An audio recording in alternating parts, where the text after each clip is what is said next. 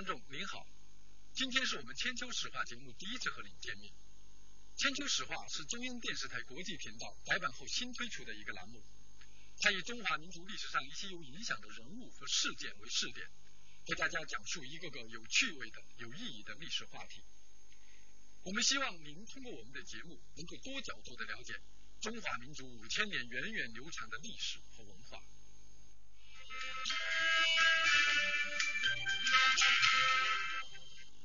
中国人无论走到哪里，常常都自称为炎黄子孙，并且把那个时代作为中华民族五千年文明的开始。那么，为什么会称为炎黄子孙呢？我看法就是，就是炎帝、黄帝本来是不同的部落。我们称炎黄子孙那，是大概是这样。实际上，我们祖先可能原来还不止炎帝、黄帝。像我们现在称炎黄子孙，那么。实际大家最崇拜的还是皇帝最高。皇帝为什么最高呢？因为他是黄土地上诞生的这个最高的部落领袖。皇帝的时代只是一个当时的一个时代的代表，不是跟所有的人都有血缘关系。再就是关于这个所谓始祖、祖宗，关于祖，现在的讲祖先、讲祖宗，都是讲他的父亲、母亲啊、爷爷奶奶啊，有血缘关系的这。这叫做祖宗。实际实际上呢，在古代的在很古的时候，嗯，包括在汉代以前呢，祖宗的含义不是这样的。祖宗这样的意意思，只是在这个当时你嗯做出这个伟大贡献，对国家对民族做出这样一个伟大贡献，受到后代人尊重的人，称作祖，称称作宗的。皇帝这个。这这个人可能是中中华民族最早的一个呃马节前的话说，就是一个领袖，就这个民族形成的一个领袖啊，最早的一个领袖，他应该是整个就我们感觉应该是就是作为一个善美哎和正义的一种象征。传说黄帝是中华民族五千年的一个部落领袖，在包括炎帝、蚩尤在内的众多部落领袖中，黄帝是最强大、最完美。他是当时中华民族的象征。我们今天所说的炎黄，实际上是五千年前中华民族祖先的共同代表。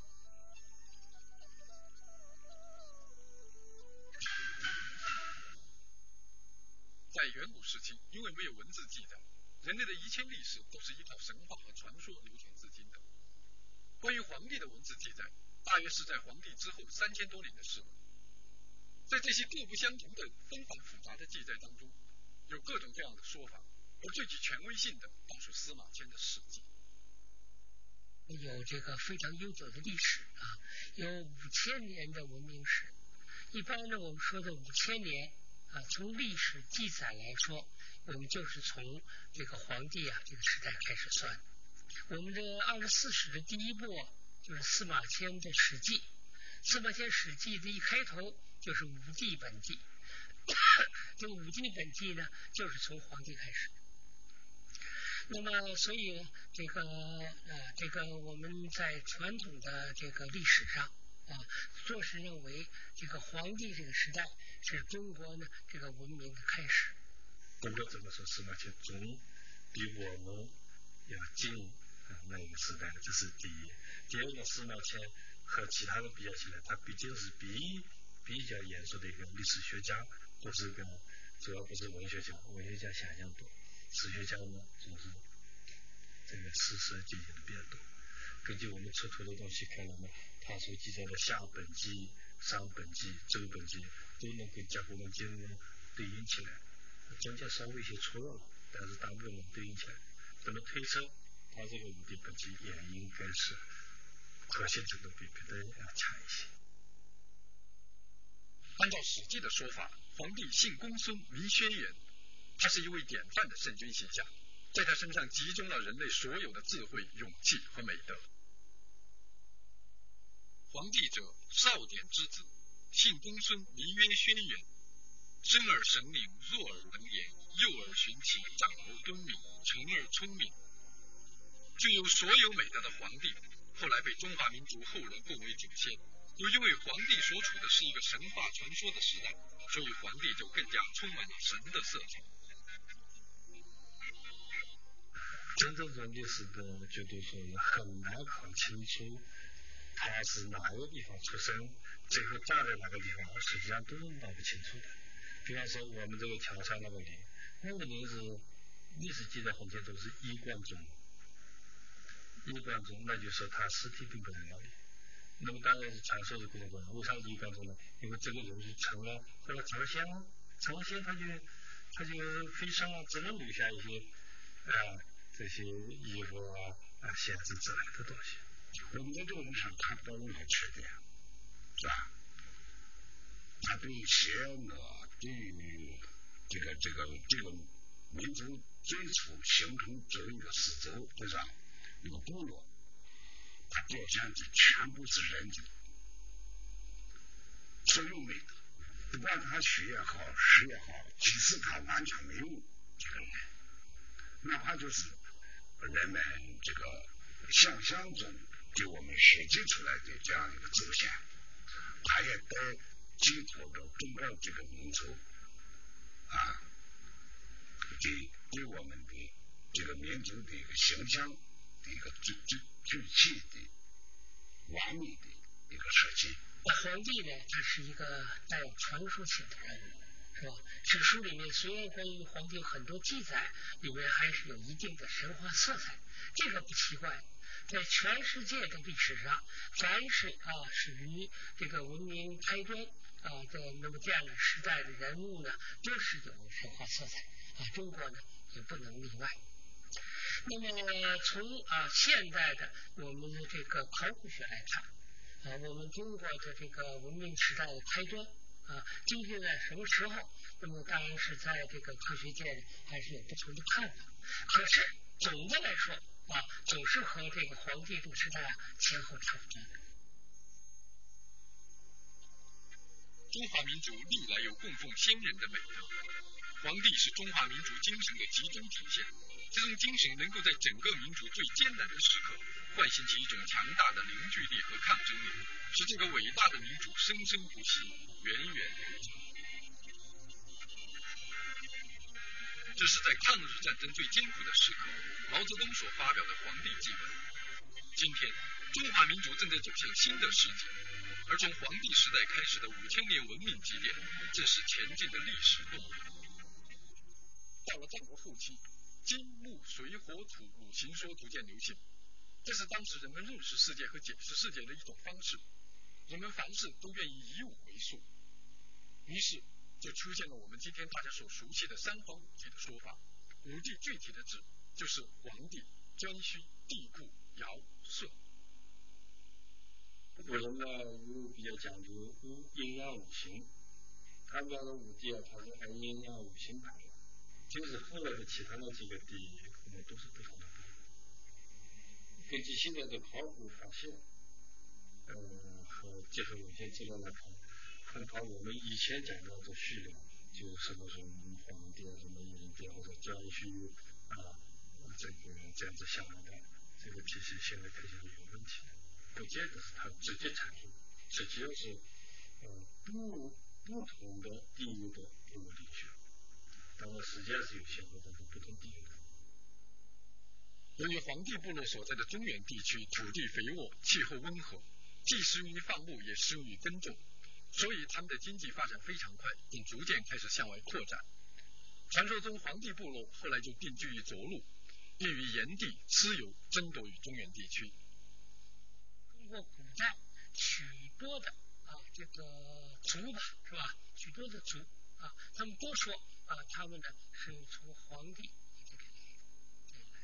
这个我们可以说炎黄二帝。啊，现在还有很多学者说应该把蚩尤啊加在里面，是吧？有说三族啊这等等的说法吧。反正呢，就是说呢，中国古代的啊各种的这个部族啊、氏族啊、一个民族啊，呃这样的啊呃都可以追溯到一些传说里的这个人物。那么炎帝、黄帝、蚩尤等等都是一样。那么他们都是一个时期了，所以我们有时候说炎黄时代是吧？那么这样的呃，它代表了呃这样一个历史的时期。黄帝与蚩尤在于着陆之间，黄帝与炎帝在于八线之间，这两个地方都是我们着陆的，在我们着陆境内。从这个史书上有记载，从这个古籍上有依存。这是人们想象中的皇帝形象。他坐落在河北省涿鹿县境内皇帝城中。这片广阔的沃土是当年皇帝、炎帝、蚩尤等部落居住过的地方。这历经数千年风霜的城墙已经不堪负重。史学家们在对五千年的历史进行考证时，总是不断的推敲论证，而民间对于这充满自豪感的历史传说。则世代相传，也许这就是百姓心中的历史。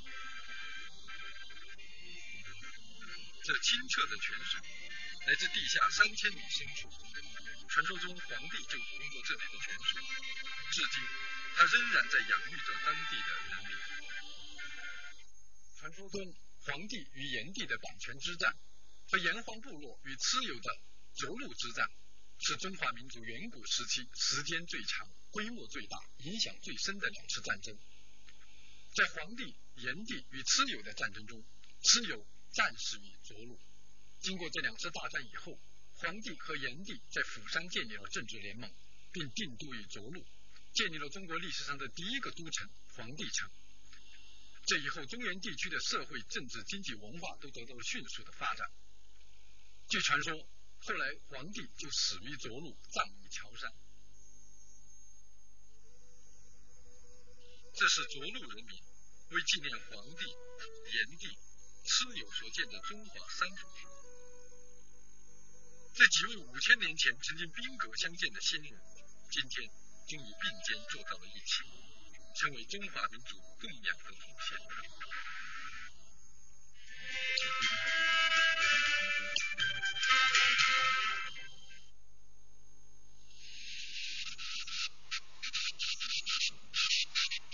位于陕西省黄陵县乔山的黄帝陵，始建于汉代。轩辕庙最初建在乔山西路，直到宋朝宋太祖年间才迁到乔山东路现在的位置。两千多年来，黄帝陵共整修过二十多次。每年的清明节，来自世界各地的华人华裔聚集在黄帝陵，祭祀这位中华民族的共同祖先。传说汉代汉武帝。曾率十八万大军祭祀黄帝陵，成为历史上规模最大的祭祀活动。除了每年的清明节祭祀以外，每年的农历九月九是民间祭祀的日子。传说皇帝是在这一天升天成仙的。来自黄帝陵附近的百姓以猎物、食品以及锣鼓表演等祭祀皇帝，气氛热烈喜庆。